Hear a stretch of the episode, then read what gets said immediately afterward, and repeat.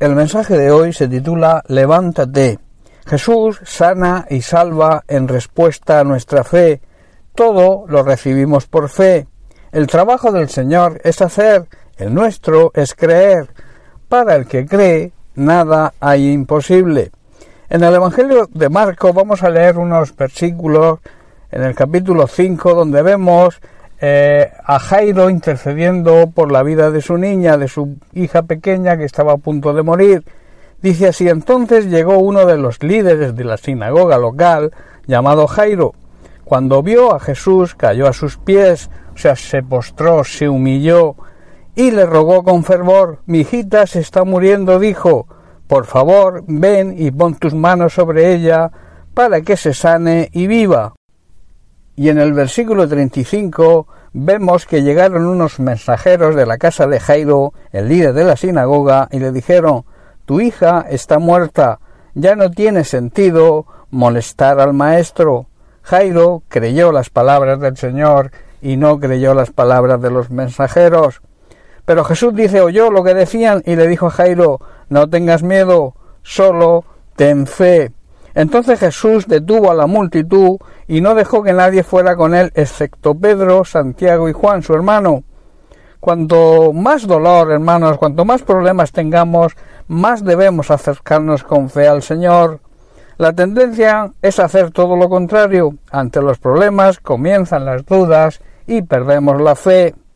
La realidad y lo que la palabra de Dios nos enseña es que debemos aferrarnos en esos momentos difíciles al Señor, potenciar así nuestra fe a través del estudio y la búsqueda de la respuesta en la palabra de Dios a nuestra situación.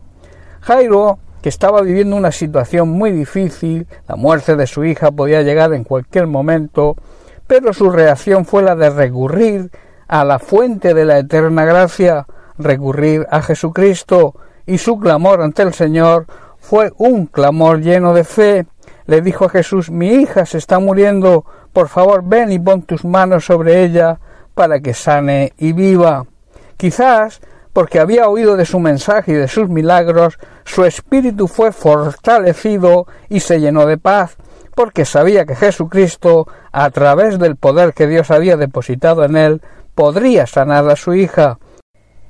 Y se acercó a Jesucristo con toda humildad, se postró, dice la palabra de Dios, y le dijo Ven, por favor, pon tu mano sobre mi hija y yo sé que sanará. En estos momentos tan difíciles, la fe es el único recurso para superar la tristeza y el temor, sobre todo el temor a la muerte.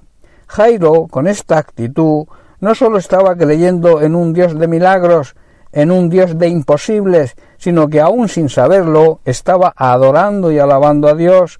La fe verdadera es un acto de adoración y de alabanza a Dios. Cuando nos acercamos al Señor de esta manera, Él tiene siempre las palabras precisas y poderosas. No temas, cree solamente, no tengas miedo, tú solamente cree. La experiencia de Jairo con el Señor, que deberíamos experimentar nosotros también, es que al creer plenamente en Él, experimentó el poder de Dios y también comprobó que la palabra de Dios tiene vida y es eficaz. Debemos aprender de esta disposición de Jairo. Necesitamos que en esos periodos de crisis abrir nuestro corazón para que la palabra de Dios eche raíces, para que pueda producir vida y que sea eficaz. En Romanos capítulo 10 versículo 17 Pablo dice, Así que la fe viene por oír, es decir, por oír la buena noticia acerca de Cristo. Jairo había escuchado de Jesucristo, había escuchado su mensaje de amor y misericordia, y su fe creció hasta el punto que cuando Jesús le dijo No tengas miedo, tú solamente cree, creyó rotundamente en esta palabra del Maestro. Y vemos el resultado de su fe en los versículos 41 y 42. Dice que Jesús tomó la mano de la niña y le dijo Talita cum, que significa niña, levántate y la niña que tenía tan solo doce años enseguida se puso de pie y caminó. Los presentes quedaron conmovidos y totalmente asombrados. Ese día el Señor resucitó físicamente a una niña, Pero lo más hermoso es que también resucitó a muchos que andaban muertos espiritualmente. Los presentes, dice, quedaron conmovidos y totalmente asombrados y reconocieron a Jesucristo como Señor y Salvador. El propósito de Dios es que todos aquellos que están muertos espiritualmente hablando en sus delitos y pecados puedan recobrar la vida. El Señor hoy desea decirles a todos aquellos que están en esta situación, o sea, la situación de muerte espiritual, Talita Gumi, que traducido es a ti te digo, levántate.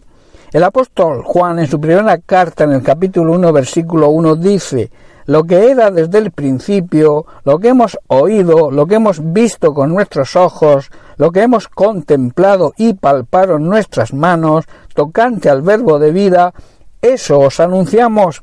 Hermanos, esta es nuestra misión, este es nuestro llamado. Debemos dar testimonio de lo que Cristo ha hecho en nuestra vida, para que Cristo sea conocido en todos los que espiritualmente estén muertos por la ignorancia y el pecado.